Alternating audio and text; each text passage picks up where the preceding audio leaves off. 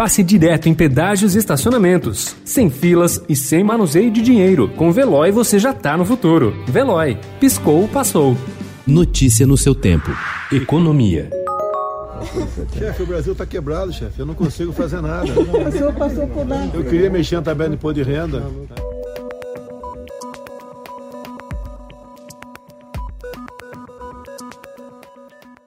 Em seu primeiro dia de trabalho em 2021, o presidente Jair Bolsonaro contradisse o mantra do ministro Paulo Guedes ao afirmar que o Brasil está quebrado.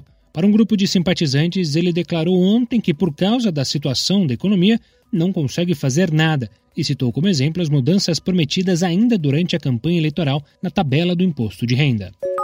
No momento em que o debate sobre os gastos públicos nunca esteve tão forte por causa do tamanho do pacote bilionário de estímulo fiscal para o enfrentamento da Covid-19, o Observatório de Política Fiscal do Instituto Brasileiro de Economia da Fundação Getúlio Vargas calculou que o aumento das despesas públicas já estava em aceleração na última década, mesmo antes da pandemia. As despesas do setor público passaram do equivalente a 38,4% do PIB em 2010 para 42,7% em 2019.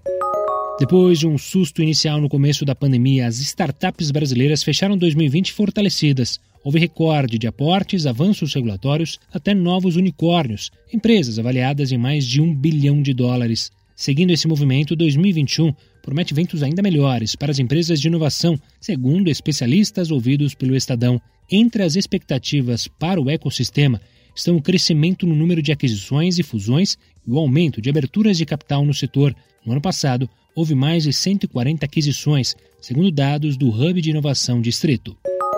O Brasil voltou a ser destino do capital estrangeiro no final de 2020, com o aumento do otimismo global em torno da chegada da vacina contra a Covid-19. A Bolsa Brasileira recebeu uma injeção de quase 56 bilhões de reais apenas no último trimestre do ano, refletindo a busca dos investidores por mais rentabilidade e a troca de ativos das carteiras, diante da expectativa da chegada de um pós-pandemia. O movimento tende a prosseguir nesse ano, afirmam analistas, mesmo com as recentes notícias de mutação do vírus e as novas medidas de lockdown pelo mundo, que podem alterar as atuais previsões de crescimento global. Notícia no seu tempo. Pegando a estrada ou só indo no shopping? Com o Veloy você já está no futuro e passa direto em pedágios e estacionamentos, sem filas, sem contato e sem manusear dinheiro. Aproveite 12 mensalidades grátis e peça já o seu adesivo em veloy.com.br.